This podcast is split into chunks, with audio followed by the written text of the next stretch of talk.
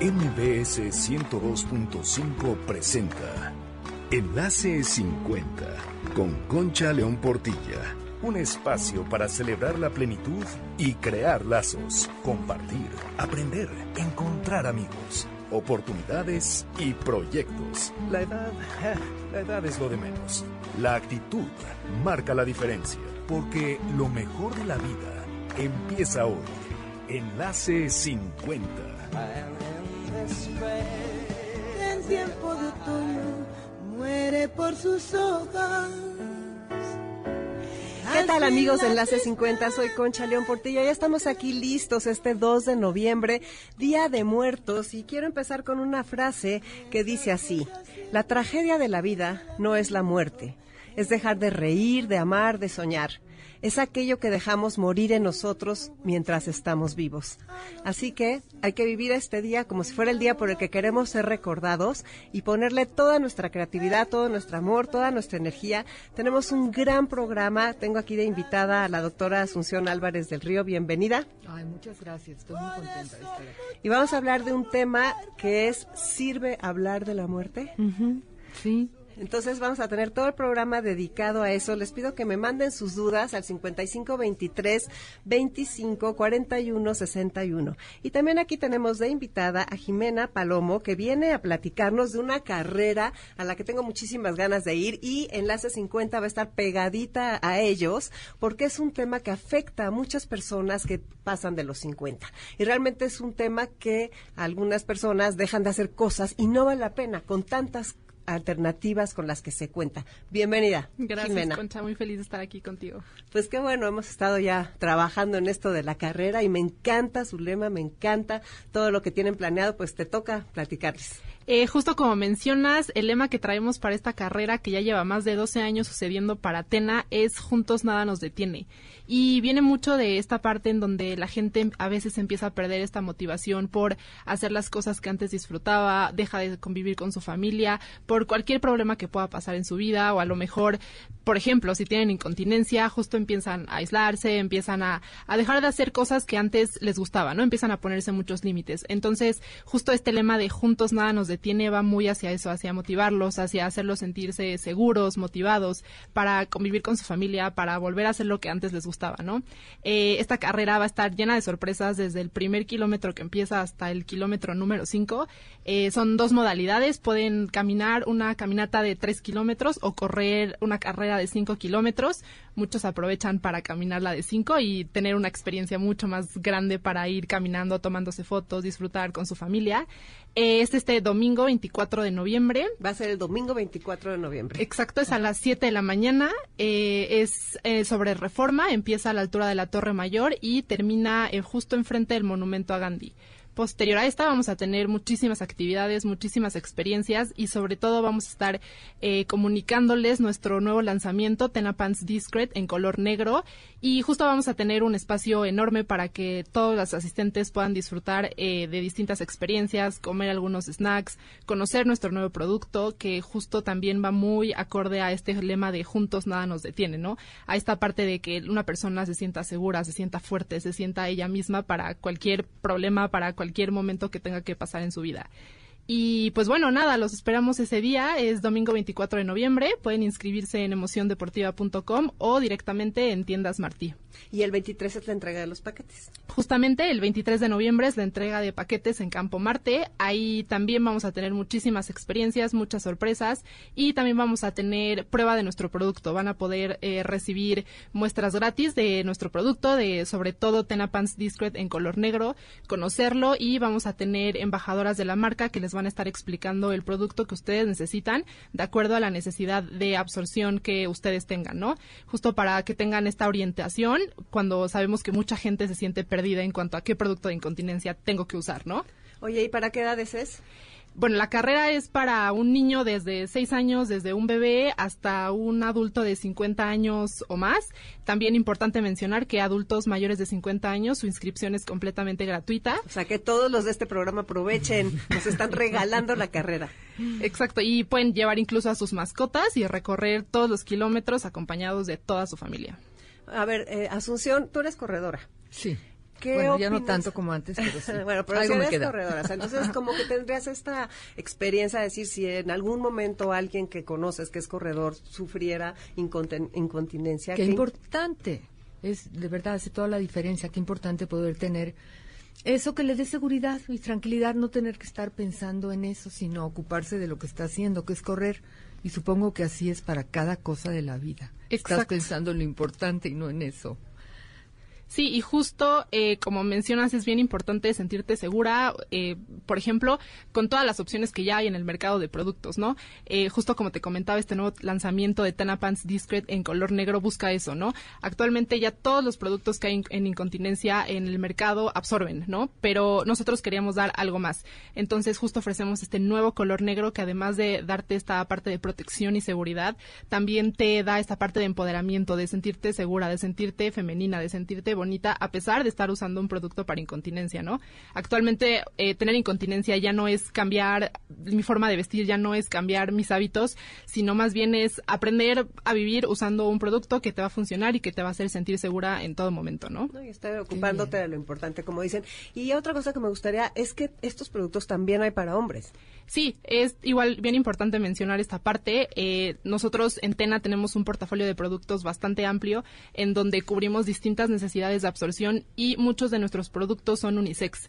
Adicional a este también tenemos, por ejemplo, Tena for Men, que es un protector que está diseñado específicamente para la anatomía del hombre. Entonces, cualquier hombre que tenga incontinencia puede usarlo con toda la seguridad del mundo de que no va a tener ningún accidente y se va a sentir 100% protegido y obviamente también va a guardar esta parte de discreción que sabemos que siempre se está buscando. Pues muchas gracias, Jimena. La verdad me parece buenísimo. Gracias por invitarnos gratis a la carrera, todos los que tenemos de 50 en adelante. Y Enlace 50 va a estar cubriendo, vamos a estar con Facebook Live desde el día 23 en la entrega de los paquetes. Vamos a estar también en la carrera, vamos a estar en- después de la carrera. Entonces vamos a tener oportunidad de conocernos, de platicar, de que les contemos de lo que hacemos. O sea, la comunidad que crezca, que crezca, que crezca. Y gracias por la oportunidad que nos están dando de colaborar con ustedes. No a ti, los esperamos a todos el domingo 24 de noviembre. Perfecto, muchísimas gracias. Pues vamos a continuar hablando un poco, que ya sé que vamos a entrar al tema de sabemos hablar, o sea, sirve hablar de la muerte, pero a mí me gustaría hablar un poco antes de cómo vamos a tener, cómo tenemos que irnos adaptando conforme pasa la vida. Cómo a- ahorita acabamos de hablar, por ejemplo, de utilizar algo que tal vez no utilizábamos antes. Claro. Y cómo esa parte de la adaptación y la aceptación y del cambio nos hace dejar de pelear para empezar a fluir y sentirnos más fuertes. Sí, pues no pelearte con las pérdidas que forman parte de la vida. Y a lo largo que vas ganando más años, que es algo que pues ahora podemos aspirar con bastante seguridad. Digo, nunca sabemos cuándo nos a cada quien le toca dejar de vivir, ¿no? Eso no tenemos el control. Pero vivir más implica, bueno, más satisfacciones puede ser, pero pérdidas. Y pérdidas de las funciones sobre las que teníamos control, y pérdida de capacidades. Y bueno, pues tenemos dos, o pelearnos con eso, o adaptarnos a eso y ver que podemos seguir disfrutando de eso. Y qué maravilla que existan además ahora avances gracias a la tecnología que nos lo hagan más fácil. Pero fina, en el fondo está eso, es decir, de lo que te pasa, pues que no es con- no lo- que no tienes control sobre lo que te pasa, pues tener control sobre lo que sí tienes, cómo vivir con eso. Eso se resume a todo lo que vamos a hablar, ¿eh? Claro, es exactamente, es que resuma todo lo que vamos a hablar y también a capitalizar la experiencia y la sabiduría y las partes buenas, ¿no? Que tiene ese, Sí. ese cumplir años, ¿no? Ese crecimiento, ese interior, esa forma de ver la vida de otra forma, todas esas cosas que, que tampoco es que todo sea un declive. No, No, claro que no, porque además, pues que eh, es la satisfacción de todo lo que hay detrás, ¿no? El, el chiste es como que tú decías al principio, vivir cada día, vivir este día como si... Fuera el día por el que quiere Sí. ser recordado. Y el que sigue, y el que sigue, y el que sigue, porque es lo único que puedes hacer con cada día, ¿no? Fíjate y, qué bonito. y yo creo que eso en el fondo, si uno dice cómo se prepara uno para la muerte, así, que cuando llega el momento, si estás consciente, digas, pues qué bien la viví, qué bien la aproveché. Yo creo que lo que es triste es decir, pues, ¿qué hice con mi vida, no? Cuando ya se está acabando. Entonces, eh, creo que finalmente eso es la manera de prepararnos. Por eso es importante hablar de la muerte. Y ese tema es el que vamos a tratar en el siguiente bloque, así que los voy a dejar en suspenso. Antes de irnos al corte, hay que cuidar muchísimo nuestra salud, nuestra salud todo el tiempo, porque prevención es vida. Y entonces Biomédica nos tiene una buenísima noticia. Llega el Buen Fin 2019 y este 15 y 16 de noviembre Biomédica cuenta con el 40% de descuento en pago de contado en todos los estudios de laboratorio nacionales y en imagenología, mastografía, ultrasonido, rayos X, densitometría, tomografía. También en los check-ups integrales de Biomédica Check o con el 20% de descuento 3, 6, 9 y 12 meses sin intereses en los mismos estudios. No olvides consultar a tu médico. Los estudios de imaginología y check-ups de Biomédica Check se realizan previa cita solo en Montes Urales 780 Lomas de Chapultepec. Recuerda pagar dentro de los días 15 y 16 de noviembre de 2019 para aplicar la promoción y programa tus estudios cualquier día hábil de laboratorio hasta el 31 de diciembre. O sea, no crean que 15 y 16 van a haber unas filas interminables. Simplemente hay que pagar esos días para hacerte los estudios con este descuento que dura hasta el 31 de diciembre. La cita 5540-9180. Aprovecha 15 y 16 de noviembre ese 40% de descuento en pago de contado o 20% de descuento y meses sin intereses en los estudios mencionados. Aplican restricciones, no aplican con otras promociones, consulta indicaciones. Cualquier duda llama al 5540-9180. Y la pregunta de biomédica que siempre nos hace es, ¿y a ti? qué te apasiona. Biomédica es la pasión, es nuestra salud, la pasión de biomédica. Entonces, ¿a ti qué te apasiona? Antes de irnos, ¿qué te apasiona a ti, Asunción? Ay, a mí me apasiona, bueno, conocer es una cosa que me apasiona, bailar me apasiona, eh, ir al cine, disfrutar a, la, pues, a los amigos. Perfecto, ¿y a ti, Jimena?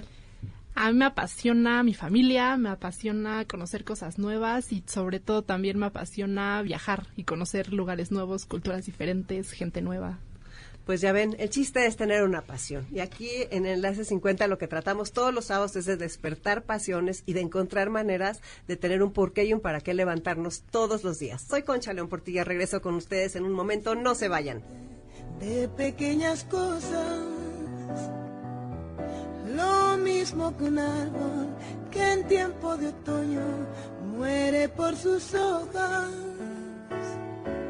Al fin la tristeza es la muerte lenta de las simples cosas.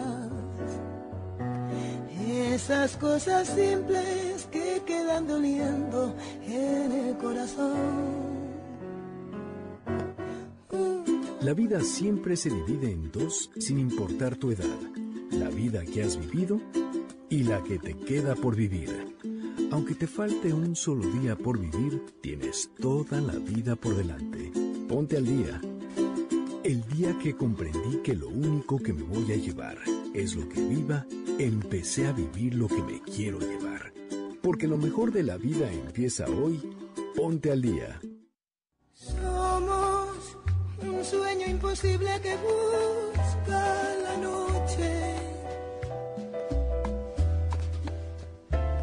Bueno, ya estamos aquí de regreso. Esa canción Somos de Concha Buica está dedicada a Catalina, quien nos escribió ahora que se la pusiéramos Catalina. Nos cuenta que se la ponía a su esposo, que ya falleció y se la ponía en el hospital. Y pues qué bonito pensar que durante un momento difícil te ponen esa música tan amorosa y que te gusta. Entonces, pues Catalina, te mandamos un abrazo con mucho cariño desde aquí. Y pues vamos a empezar a hablar con Asunción Álvarez del Río sobre el tema de si sirve hablar de la muerte. Pero antes de eso, quiero que se presente y que nos diga por qué habla, por qué sabe de esto y por qué le gusta tanto. Es lo que te apasiona.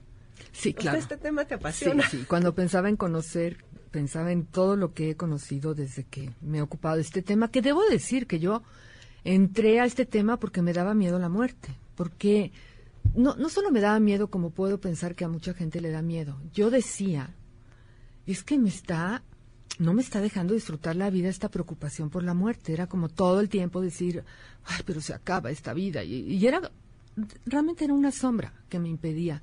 Y la verdad resultó muy bien, fue como un truco. Yo, yo dije, tengo que hacer algo con esto. Y entonces el tema de la muerte se convirtió en un tema, Pues académico, porque, porque yo tuve la suerte de poder entrar a la UNAM, donde sigo ocupándome de este tema, y lo que yo quería era como saber más para tener como un control sobre algo que me daba miedo. Y al empezar a, a estudiar de la muerte, lo primero que me di cuenta es que es algo que le ha pasado a todos los hombres, a toda la humanidad, y por eso hay tanto que leer a todo lo largo de la historia y uno se siente acompañadísimo desde ese momento porque todo el mundo ha tenido las mismas preguntas, ¿no? ¿De dónde venimos? ¿A dónde vamos? ¿Qué pasa después? ¿Qué hacemos? ¿No? Claro, debo decir que todo esto tenía que ver con haber dejado de tener la respuesta que me daba la religión, porque la religión me daba la respuesta de que, bueno, no te preocupes, la vida sigue después, ¿no? Cuando esto no es una respuesta, sí fue como decir, ¿y ahora qué hago con esta vida? Que se acaba, y esa es la pregunta central a mí se me hace. Yo empecé a, tener respuestas. Y una de las respuestas que tuve, bueno, primero darme cuenta que no estaba sola en esa en ese miedo que a mucha gente le pasa, solo que ni siquiera se da cuenta que le pasa porque lo que funciona en esta sociedad, incluida México, es que negamos la muerte. ¿Cómo la negamos? No hablando de ella. O sea, nadie nos dice, "Oye, no hables de la muerte." Simplemente no se habla. Solo hoy. Pero aparte dijiste algo muy interesante antes de entrar al aire. Dijiste, se habla de los muertos, no Hablamos de, de los muertos y los homenajeamos y los recordamos, pero no hablamos de nuestra muerte, ni de lo que ni, ni sabemos cómo hablar cuando hay una situación relacionada con la muerte o porque va a pasar o porque alguien está viviendo un duelo. No sabemos cómo acompañar porque no practicamos eso de hablar con la muerte. Entonces no nos podemos responder las preguntas que en el fondo todos tenemos. ¿Qué pasa con mi muerte? ¿Cómo vivo con el hecho de que me voy a morir? No, no, no nos las respondemos porque suele pasar que si alguien saca el tema, te dicen, oye, bueno, que estás deprimido, que o sea, como que nunca es momento de hablar, ¿no?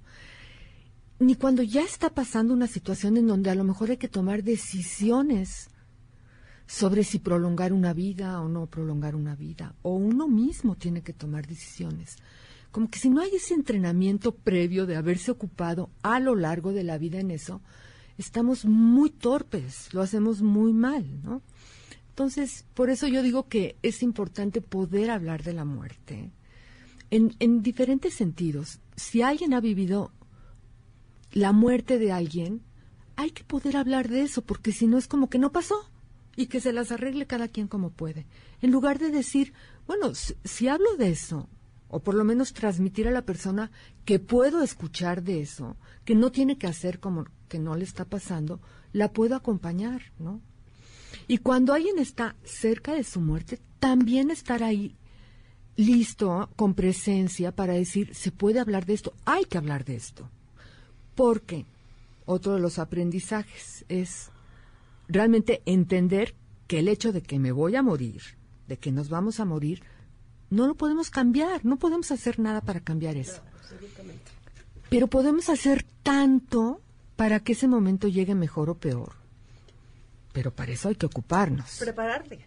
Sí, porque a, veces la gente desea y dice, bueno, yo me quiero morir dormido y ya se acabó su tarea, como si eso fuera a pasar solo porque lo quiere, ¿no? Claro. No, si de veras queremos que sea mejor, más suave, asumido, acompañado, dejando consuelo a los demás y llevándonos la satisfacción de lo que fue nuestra vida, hay que poder hablar de eso cuando está pasando y hay que haberlo pensado antes para no tomar malas decisiones que es tan fácil tomar. ¿Desde qué momento tú dirías que hay que hablar de la muerte? Mira, yo creo que hay que ser... La, vida se encarga en todo momento de ponernos el tema de la muerte. Y nos afecta, porque nos recuerda nuestra muerte o porque nos recuerda una muerte que ha pasado. Entonces yo creo que cada vez que la vida se encarga de eso, hay que darle un lugar. No se trata de estar hablando todo el tiempo Exacto, decir, lunes, cuatro de la tarde. Exacto, no. sino que cuando pasa, no hacer como, no ocuparnos y dedicar esfuerzo en hacer como que eso no está pasando, sino aprovecharlo, ¿no? Y eso va desde el niño que vive una experiencia y que pone el tema y que la respuesta que reciba es que no lo tiene que, que dejar de preguntar, sino que se le va a responder a su nivel, al nivel que necesita, ¿no? Y a lo mejor va a preguntar si todos nos morimos, si todos nos morimos. Fíjate, justo nos están diciendo, hace tres días murió mi consuegro y necesito saber cómo hablar con mi querida nuera y mi pequeña nieta de 13 años de este tema, Margarita Portilla. Pues con naturalidad, yo diría, o sea, esos, me imagino que ya saben, ¿no? Y que, por un lado es no disimular que uno está triste, uno está triste si es una muerte que duele, porque la muerte ciertamente duele, se acaba una vida, es la separación. Y yo creo que dejar participar, no ocultarle a la niña, o sea, no, no hacer esfuerzos por hacer como que no pasó nada importante, nada triste, sino asumirlo y dejar que la niña pregunte lo que tenga que preguntar, o si no hablar enfrente de ella, decir, bueno, pues estamos tristes, ahora va a seguir esto, o va a haber esta misa, o va a haber lo que haya que hacerlo, hacerlo incluyendo a todos y preguntarle a la niña, que no sé si dijo la edad. Tres años. Tres años. Bueno, pues es una niña muy chiquita, entonces para ella no va a tener tantas preguntas, sino pero que sí que entienda que la persona que se murió, que seguramente la quería y tenía un lazo importante, se murió y por eso ya no lo va a ver más, porque si no ya no entiende por qué ya no lo ve, o por qué se fue, o por qué la dejó, ¿no? Se murió. Y a todos nos duele, pero eso nos pasa a todos cuando el cuerpo se gasta y cuando ya llega un momento en que ni los médicos pueden evitarlo. Así de sencillo.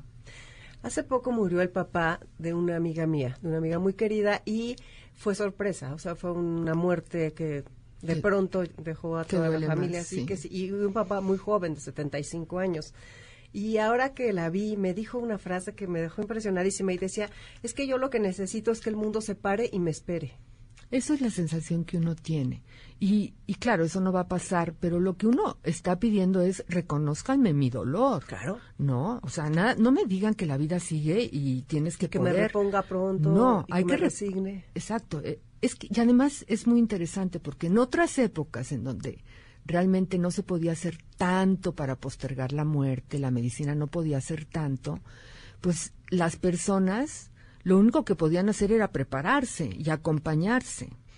Y entonces era algo que era importante es que era como que había un sentido mucho más comunitario, ¿no? Entonces la muerte de alguien era la muerte de muchos, ¿no? Entonces la persona más cercana no se sentía sola, sino que se sentía acompañada y es como reconocido en su dolor, reconocido en lo que le está pasando. Eso es lo que necesita una persona para poder ir pasando por ese dolor, porque eso es el duelo. Es un dolor que es la contraparte de haber amado a alguien. Es amor y dolor van, juntos. Te duele lo que amas, ¿no? Cuando pierdes lo que amas. Entonces, lo que necesita la persona es ese reconocimiento de que la vida no puede ser igual.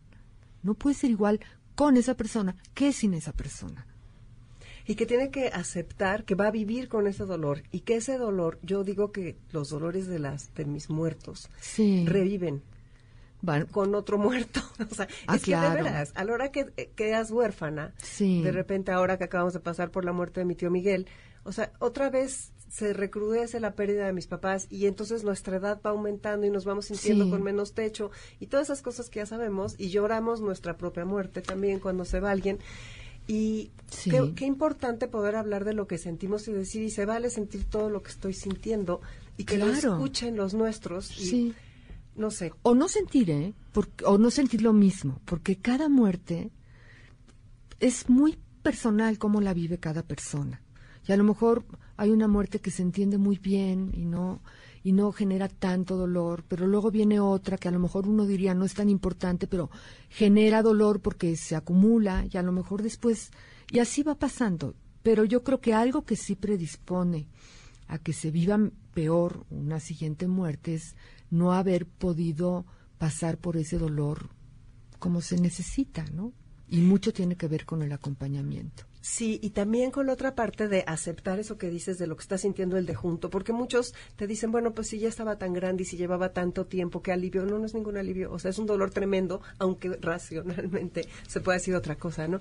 Sí, aunque yo también muchas veces pienso que parte de esta negación que tenemos de la muerte hace que vivamos como si no nos fuéramos a morir, por eso es importante recordar que sí, para saber qué queremos y como si la gente que nos acompaña tampoco se fuera a morir. Claro. Y pues lamentablemente todas las relaciones que tenemos se van a acabar, o porque uno se muere antes o porque el otro se muere. Y no es que estemos pensando todo el tiempo en eso, pero hay que saber que eso va a pasar. Eso te permite apreciar mucho más lo que tienes cuando lo tienes. ¿no? Pero hay veces que sí, uno dice, pero que nunca pensó que se iba a morir su papá de 94 años, o sea, porque re- realmente está reaccionando como si nunca se fuera a morir. O sea, ¿cómo podemos esperar que no se muera un- una persona ya de esa edad? Claro. Sí duele, se acabó esa, ya no lo vamos a ver, pero realmente tendríamos que estar más conscientes de eso, ¿no? Y yo creo que la negación se expresa en que no, no, hay gente que no, que no, nunca piensa que eso va a pasar. Y qué fuerte, porque ahora lo que nos están preguntando aquí es, ¿y qué pasa cuando es la tuya? O sea, ¿qué pasa cuando cuando tú te quieres preparar? Cuando te dicen una noticia, nos están preguntando, ¿qué pasa cuando te dan Claro, una noticia? por supuesto que es pues una catástrofe, ¿no? O sea, tú estás feliz viviendo, quieres, tienes planes, quieres vivir más y te están avisando que eso ya no se puede. Creo que en la medida que uno lo haya pensado a lo largo de la vida, va a poder manejar mejor eso, en el sentido de, de identificar con qué hay que pelear y con qué no, en dónde poner la lucha, ¿no? O sea, si te están diciendo que no, con datos, con los datos que tiene la, la ciencia, la medicina, pues entonces pedir que te hagan todo, todo, todo, todo, todo. ¿Qué quiere decir eso? Eso se hace muchas veces. A mí háganme todo. ¿Qué todo? Yo, yo respondería, ¿sirva o no sirva? ¿Quieres todo? Porque si, se, si te hacen todo, puede ser que desperdicies el final de tu vida. O sea, lo ocupes en algo que de veras no va a servir y te va a impedir hacer otras cosas que tiene mucho sentido hacer en el final de la vida. Primero, pues hacer cosas que todavía puedas hacer y quieras. Y después, pues hacer lo que se hace cuando uno, cuando algo va a terminar, que es darle un cierre y despedirte y elegir el lugar en donde quieres morir y cómo quieres morir. Y también tener muy claro cómo no quieres vivir. Por eso no se trata de que te den lo que sea, porque hay cosas que realmente no sirven. Solo se dan porque todo el mundo está desesperado. El paciente, el médico que ve a ese paciente desesperado y que también quiere seguir haciendo cosas. Entonces, yo creo que hay que tener muy claro en dónde poner, no quiero decir pelea, pero en dónde poner la energía y qué buscar.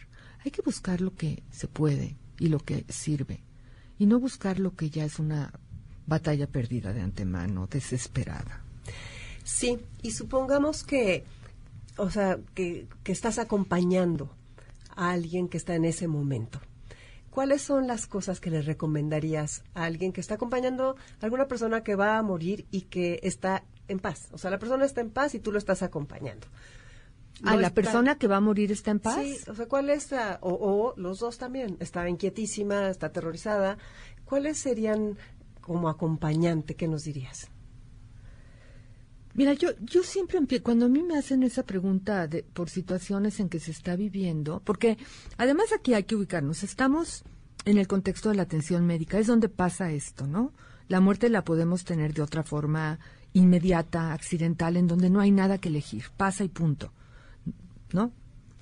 Hay, tenemos ahora también algo que es terrible que estamos viviendo en México, que puede ser una muerte violenta y pasó cuando no tenía.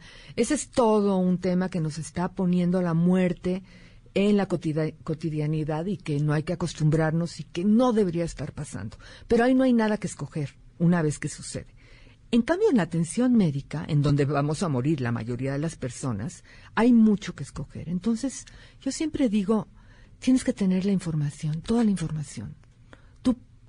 Tú tienes que transmitir a tus médicos, que son los que tienen el conocimiento sobre lo que nos pasa, los que estudiaron para poder descifrar lo que, lo que nos está pasando en el cuerpo, tienes que transmitir que quieres saber qué está pasando, que realmente te expliquen, que no te digan lo que creen que quieres saber, que no te den esperanzas porque piensan que tú no puedes con la verdad Y tampoco tus familiares. y tampoco tus familiares. O sea, la persona que está viviendo eso, necesita saber en qué situación está para que realmente pueda elegir, pueda escoger entre lo que puede escoger. Entonces yo el primer, lo primero que recomiendo es, pues saber, saber lo más apegado a la verdad. Y eso incluye saber qué posibilidades hay de evitar la muerte o de curar la enfermedad reales y cuáles no. Claro, hay un problema y es que la medicina no es una ciencia exacta, sino que se maneja con cierta incertidumbre. Pero con toda la certidumbre, saber lo que los médicos saben, claro, transmitido y traducido para que lo podamos entender. Pero eso es lo que nos da poder para escoger, ¿no? Que yo creo que cuando alguien ya no puede escoger no morir porque no es su opción, pues tiene que poder escoger cómo vivir el final de su vida. ¿Y cómo lo acompañas? ¿Cómo hablas? ¿Qué, qué es lo que no ah, procede? Pues, ¿Qué es lo que...? Yo creo que siempre buscando el respeto y como, como decir, pues, preguntas, ¿cómo te sientes con esto? ¿Quieres hablar? ¿Tú qué quieres? O sea, siempre como que la pregunta la tiene el otro. Y si el otro no quiere hablar, no quiere hablar. Pero le queda claro que tú sí estás dispuesto a hablar si quiere y no que tú no puedes hablar de eso, porque a veces son los otros los que no pueden hablar de eso. Entonces, o dejan de ver a la persona, porque ¿cómo, cómo voy a estar ahí y no hablar de lo que está pasando? O están ahí llenando, llenando todo de una plática frívola, la menos importante, ¿no? Entonces, yo creo que, pero para eso, Concha, para que uno pueda acompañar, necesita tener una respuesta sobre su muerte, esa que yo buscaba. ¿Cómo le hago para vivir esta vida en que me voy a morir? Si yo no tengo una respuesta de eso, que cada quien se la tiene que dar de alguna forma, no te cuesta mucho estar con alguien que te está recordando tu mortalidad. Y entonces a lo mejor huyes o le dices puras tonterías o puras cosas que no le ayudan, ¿no? Entonces, para poder acompañar tenemos que que que, habernos habilitados como, como escuchas en eso. Algo que también necesitan tener los médicos, tener una respuesta sobre su muerte. Y una respuesta que sepan que la muerte, si somos mortales, no la van a poder evitar. Lo que cuando toca hacer, cuando no se puede evitar, es ayudar todo lo posible para que las personas vivan eso de la mejor manera. Y claro que se puede. Muchas personas llegan al final de su vida en paz y dejan paz a los demás. Pero es un proceso que hay que hacerlo. Si tú estás negando, negando, ocultando, ocultando, ya cuando sucede ya no da tiempo de hacer cosas. Claro, porque de repente se precipitan las cosas. Exacto. A mí me ha tocado verte acompañar familias que están a punto de perder a un ser querido. ¿Y ese acompañamiento eh, consiste precisamente en esto? En, en reconocer lo que está pasando, en lugar de hacer como que esto no está pasando. ¿Qué es lo que tendemos a hacer? En esta, tenemos esta idea que es social, que es cultural, que es aprendida, de que lo peor que le puede pasar a alguien es saber que se va a morir. Entonces hay que hacer todo para disimular eso, ¿no? Es como lo que nos sale en reacción. Pero si ya lo piensas más, dices, ¿qué acompañamiento es ese? Si a la persona le está pasando eso y hay una parte suya que se da cuenta, tiene que poder sentirse acompañado en eso y que él marque, la, esa persona marque cuánto quiere hablar, cuánto no quiere hablar, pero no tener la tarea de hagamos como que esto no está pasando. Claro. Que es fatal, porque es cuando te dejan en la más profunda soledad. Sí. O sea, es como es cuando todo el mundo sigue adelante y ya te, te hicieron a un lado desde antes. Nos están escribiendo aquí, el mejor amigo de mi hijo de 20 años murió hace 15 días en accidente de coche. Mi hijo está lejos que, y solo tiene contacto telefónico. ¿Qué puedes hacer para consolarlo? Ay, pues es que sí está viviendo algo. Está viviendo algo durísimo, pero es que la vida es tiene cosas durísimas, entonces pues nada más que se sienta que se sienta muy acompañado desde la distancia, que es ahora sí que aprovechando los medios que tenemos, ojalá puedan comunicarse. Y solo para decirle que, que entienden que debe ser tremendo eso que está viviendo. Ahí viene una, pregunta que va con eso. ¿Las frases hechas funcionan en el pésame o causan más daño? yo creo que no ayudan, ¿no? Caen gordas, pueden caer gordas, o sea, pueden decir, ay, bueno. Pero también tiene que ver con esta torpeza que tenemos porque nunca lo practicamos y porque entonces no confiamos en que nos va a salir algo que tenga sentido, ¿no? Entonces, y porque a veces la gente va por cumplir, ¿no? Pero una gente que realmente quiere acompañar, pues que escuche qué es lo que le sale decir al otro y si no le sale nada, que exprese con la presencia, con un abrazo, con, con algo, pero lo que es, lo que sea sincero, o sea, lo que nosotros somos muy sensibles al lenguaje no verbal, entonces preferimos algo no verbal que creemos a unas palabras que no creemos. ¿Qué le tenemos más miedo, al sufrimiento o a la muerte? Pues yo creo que a las dos, ¿eh? eh a las dos, y, y, con razón, o sea, y aquí es una pregunta buena, porque la muerte, otra vez, eso no lo podemos evitar, nos va a llegar tarde o temprano, ¿no? Pero el sufrimiento sí. hay mucho que hacer para aliviar el sufrimiento, si se reconoce que está, ¿no? Entonces, por eso, por ejemplo, una persona que está padeciendo una condición, una enfermedad, que ya la, medicina hasta donde ha llegado no tiene algo para evitar que, que, la muerte sea lo que siga, ¿no? Si en lugar de escoger, de todas formas háganle cosas, vamos a añadir más sufrimiento y vamos a dejar de aliviar el que ya tenía, que eso sí se puede hacer, ¿no? La voluntad anticipada nos están preguntando. La voluntad anticipada es, es un instrumento muy útil que, que surge de, de, otra vez, de experiencias de la vida, en donde se dieron, y surge a partir de experiencias con jóvenes que de un día para otro se quedaron en lo que ahora se conoce como estado vegetativo persistente, donde los familiares reconocían que eso ya no era una vida, porque justamente lo que pasa en ese estado es que se pierde, se destroza la corteza cerebral de, de donde dependen todo lo que nos hace persona, todas las funciones cognitivas. Pero, aunque los padres pedían en estas situaciones ya no lo dejen vivir más, ya no le prolonguen la vida, pues eh, digamos que el Estado decía, pues es que nuestro deber es proteger la vida, a menos que tengamos datos de que esa persona no hubiera querido vivir así. Eh, así es, ah, así es como surge. Fíjate qué interesante. Entonces, de ahí decir, bueno, tenemos esto que primero se conoció como testamento vital, living will, en donde una persona puede establecer cuando está consciente y competente qué querría y no querría en determinadas situaciones que le hicieran y que no le hicieran.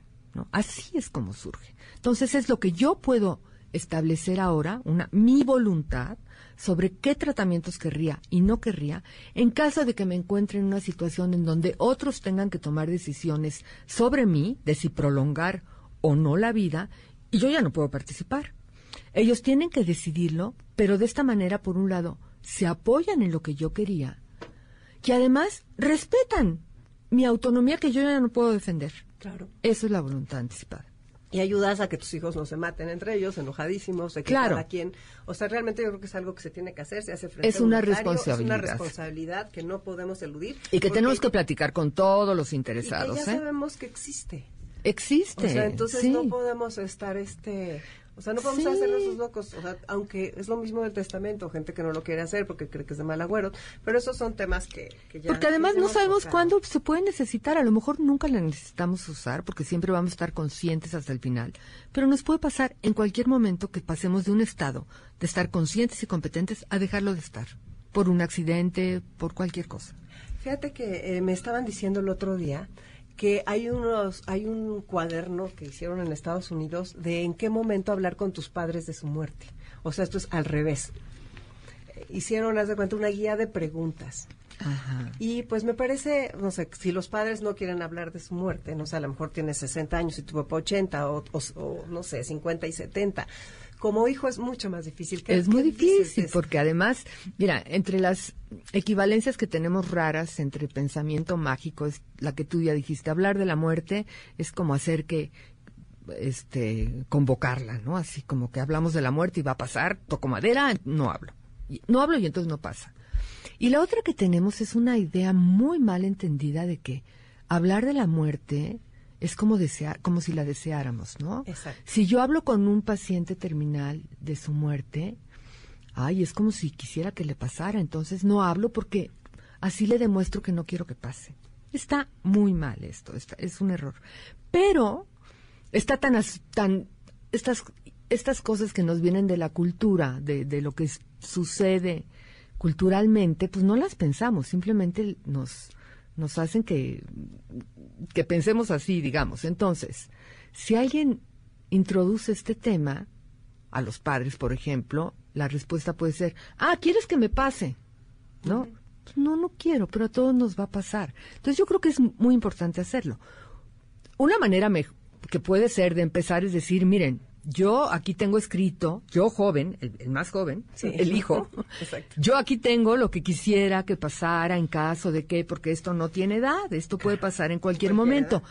Y a mí, pues, como nosotros seríamos responsables de ustedes, también que queremos saber ustedes qué querrían y qué no querrían. ¿Y cómo podemos, cómo podríamos? Y decir, bueno, es que no quiero hablar de esto ahora, es que siempre va a ser inoportuno, pero más oportuno que cuando ya se necesita o que llegue la situación en donde nunca se hizo y ahora estamos en problemas. Entonces, yo creo que hay que vencer ese prurito de decir, pues no les va a gustar, pero yo voy a sacar el tema y voy a insistir porque es importantísimo. Definitivamente es importantísimo y tiene que surgir de un lado, del otro y lo que tú dices, que, sea algo que se acostumbra también a estudiar un poco lo que opinan los filósofos, psicólogos, historiadores, los pueblos Hay mucha literatura, además. Y dentro de todo eso, estoy feliz de que nos trajiste libros tuyos de regalo, el libro que escribiste con Elvira Cerón Aguilar y que se llama Un adiós en armonía, una invitación para aceptar la muerte y abrazar la vida. Eso se resume todo lo que hemos estado platicando, ¿no? Abrazar la vida para aceptar la muerte de alguna forma. Y, eh, y al revés, que si aceptas la muerte, entonces te das cuenta del valor que tiene tu vida, ¿no? Si dices que si me voy a morir, no sé cuándo, es que entonces aprovecho esto, ¿no? Y, y, lo han dicho muchas personas que se han salvado de morir por un accidente o por una enfermedad y, y dicen, ay, ahora sí me voy a ocupar de lo importante. Ahora ya voy a dejar de ocuparme de lo no importante, voy a aprovechar la vida. voy a ocupar de lo importante, sí, nada más. Pero no tenemos que esperar a estar en esa situación, porque ya sabemos que sí nos vamos a morir, entonces. ¿Y este libro, que, por qué lo escribieron? Este libro, cuando yo conocí a Elvira, que yo ya sabía de ella, tanatóloga, y ella de que le mandamos un saludo porque es una sí, encantadora yo también, sí, mucho. Sí. Entonces, cuando nos conocimos así como dos entes extraños que se ocupan del tema de la muerte, dijimos, qué maravilla, conocernos, encontrarnos. Enseguida hicimos así como una cita para vernos y ya platicar. Y en esa primera reunión dijimos, oye, hay que escribir un libro en el que podamos transmitir que no es tan difícil hablar de la muerte. Ya que empiezas no es tan difícil. Ya que empiezas, empiezan a salir. Yo siempre que empiezo a hablar empiezan las preguntas y las experiencias. Y la otra es que sirve mucho. Hace una enorme diferencia en que el final de la vida sea mejor, para el que acaba, que su cierre de la vida sea mejor y que también para los que se quedan sea mucho más consolador haber acompañado y formado parte de cómo fue ese final de la vida, ¿no? Y que también te da consuelo a los que se quedan de saber que la tuya también puede estar bien, ¿no? Entonces, eso queríamos hacer y queríamos hacerlo fácil. Y por eso se nos ocurrió que era hablando entre nosotras una buena manera de hacerlo. Y eso es lo que hacemos. Es como una, este, es una conversación que transcribimos y luego editamos, pero realmente nos pusimos a platicar. Y muchas veces la gente que lo lee nos dice, Ay, pues yo me sentía platicando con ustedes. Ay, qué bueno. De eso se trata. Vamos a regalar cinco, cinco libros que sobre este Un adiós en armonía y vamos a regalarlo a las cinco primeras personas que nos pongan un WhatsApp al 55 23 25 41 61 y nos digan qué es lo que ellos piensan de la muerte y si han podido hablarlo con los suyos. Entonces pónganos por favor un párrafo corto y con mucho gusto en el 55 23 25 41 61 vamos a regalar estos libros. Soy Concha León Portilla, tengo que irme un corte, regreso en un momento. No se vayan. Somos dos seres en uno y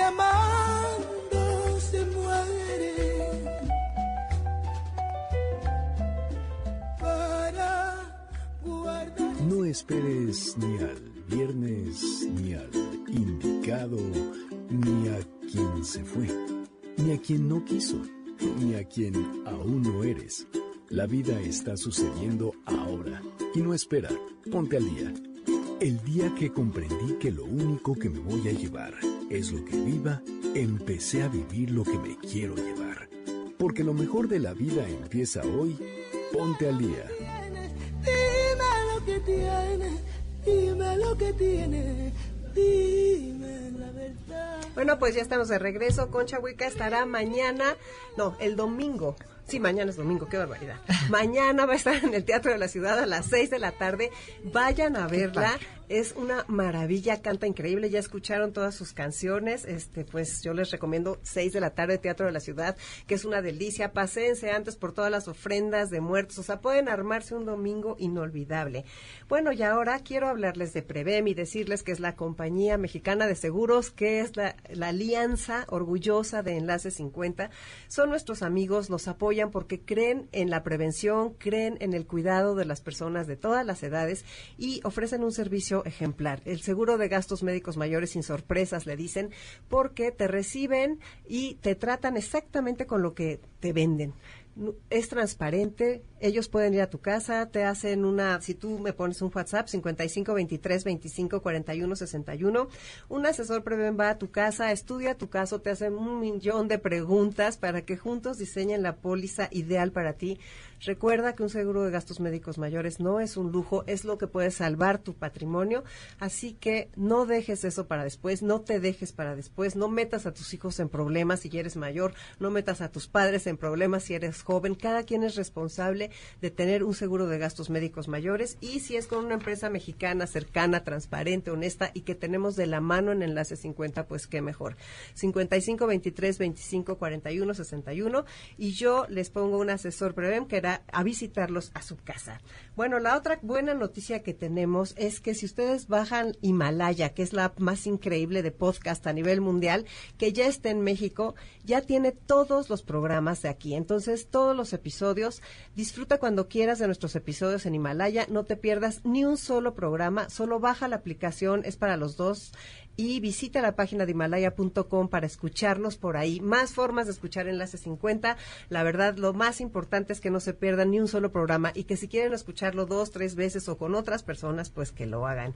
Vamos a continuar una más, el curso, nuestro curso de Hablemos de la segunda mitad de tu vida. Vamos a la mitad.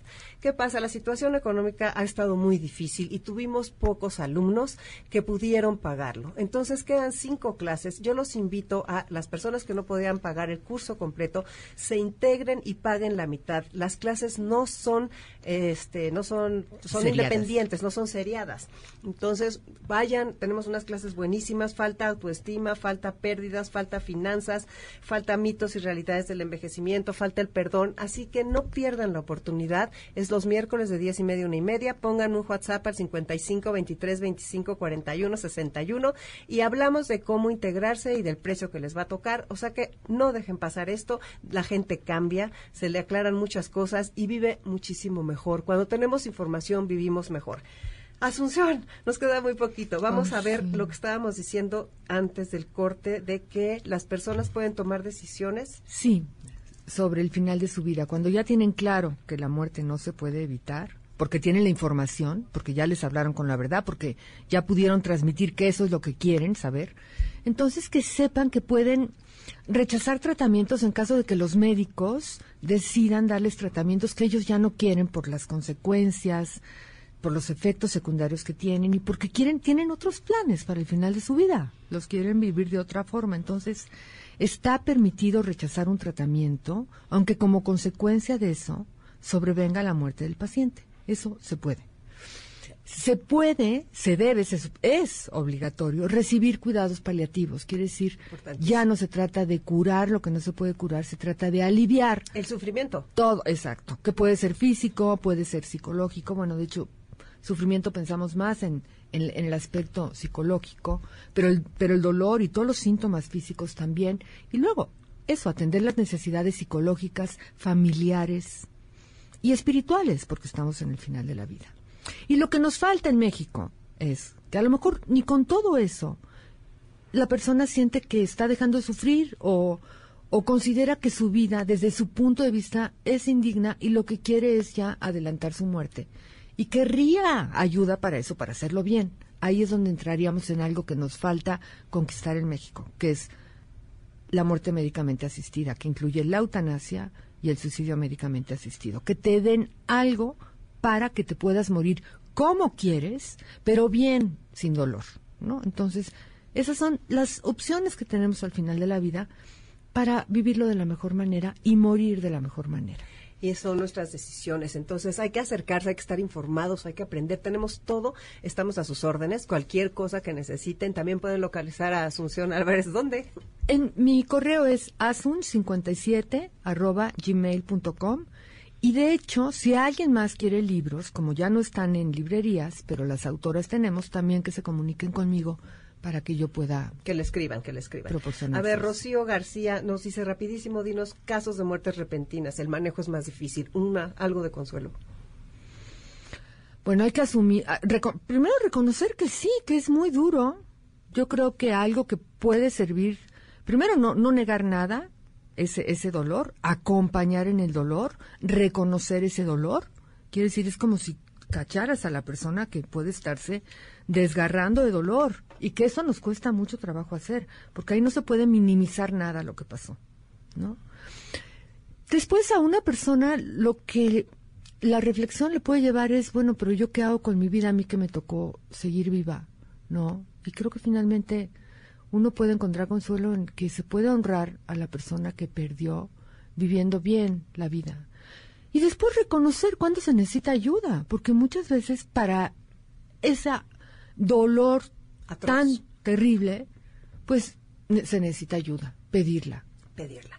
Bueno, te mando a saludar a Angélica González Rossi, que muy buen programa. Gracias, Lucía Mayo, por estar aquí con nosotros. Nos preguntan de dónde encontrar esos cuadernos para hablar con tus padres. Esos se los averiguo bien porque nada más me dieron la idea, me parece interesantísima. Voy a averiguar. ¿Algo que quieras decir en 30 segundos para cerrar? Qué barbaridad. Pues que sí le puedan dar un lugar a la muerte, a la reflexión, a qué les provoca la muerte, la propia muerte, saber la muerte para que puedan ocuparse de ella en lugar de taparse los ojos y decir esto no pasa, que piensen como algún día van a estar en esa situación, cómo es que querrían que sea ese momento, en qué condiciones no querrían vivir para que cuando se acercan esas condiciones estando en un tratamiento médico digan no, no, no, yo hasta aquí, ¿no? Que puedan pensar en eso. Tomamos nuestras decisiones. Muchas gracias, Asunción, por haber estado aquí con nosotros. Ya nos tenemos que ir. Soy Concha León Portilla. Los dejo con Amores de Garra, Dominique Peralta, y con una frase de hay que vivir la vida de tal suerte que viva quede en la muerte. Les mando un abrazo con todo mi cariño y nos escuchamos el próximo sábado. Esas cosas simples que quedan doliendo en el corazón. ¿Qué? ¿Cuántos años tengo? ¿A quién le importa? NBS 102.5 presentó Enlace 50 con Concha León Portilla. Te esperamos el próximo sábado, una a 2 de la tarde, por NBS 102.5.